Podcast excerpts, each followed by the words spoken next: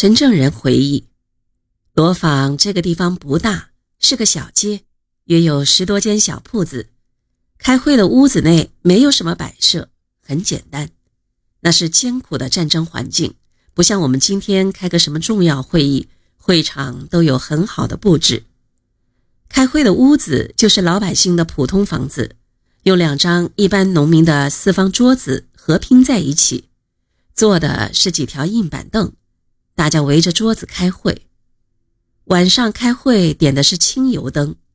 毛主席住的房子也是在开会的地方，很艰苦朴素，睡的是临时架的木板床，没有什么摆设。会议开始后，毛泽东首先指出。在强大的敌人进攻面前，红军绝不能冒险攻打南昌，必须采取诱敌深入的作战方针，选择好战场，创造有利条件，充分依靠人民群众，实行人民战争，把敌人放进来，才能集中力量消灭敌人。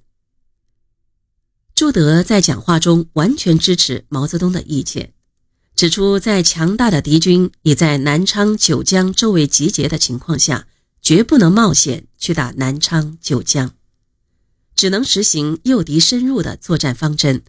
东渡赣江，在革命根据地内消灭敌人。经过毛泽东、朱德的说服，大家接受了不打南昌、九江的主张，并在次日通过的关于目前政治形势。与一方面军及江西党的任务的决议中加以确认。在战场选择上也有明显的分歧。毛泽东根据敌情，主张实行战略转变，将红军主力向根据地转移集结，引诱敌人到根据地来，待其疲惫而歼灭之，提出了红军东渡赣江的作战计划。而红三军团和江西省行委的干部。多数不同意，他们反对过赣江。彭德怀在自述中回忆，在三军团渡江之前，因三军团之五军和十六军大多数是平江浏阳人，八军大多数是阳新大冶人，地方主义者利用这一点来反对过江，主张一三军团分家，夹江而镇。一军团位于赣江以东，三军团位于赣江以西，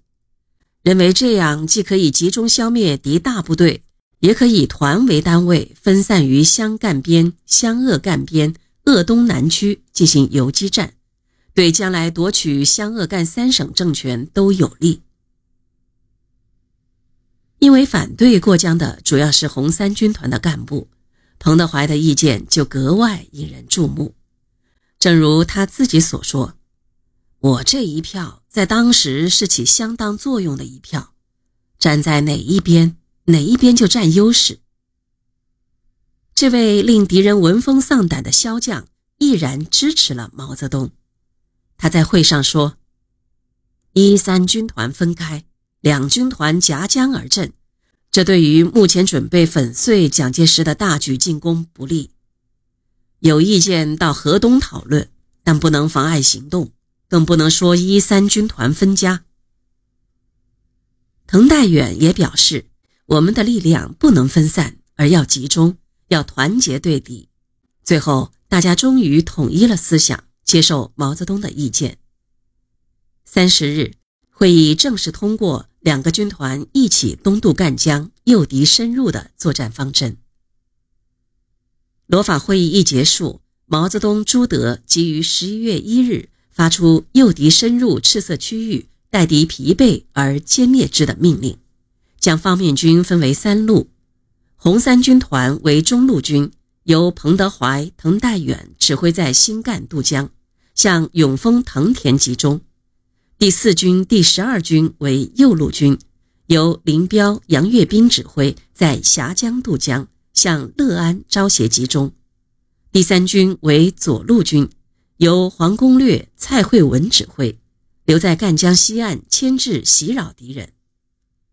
随后，朱德、毛泽东先后渡过赣江，林彪也于六日指挥右路军渡江。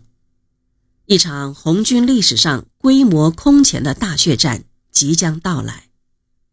红一方面军的官兵们摩拳擦掌、秣马厉兵，心中澎湃激荡着战争豪情，期待在新的战斗中一显身手。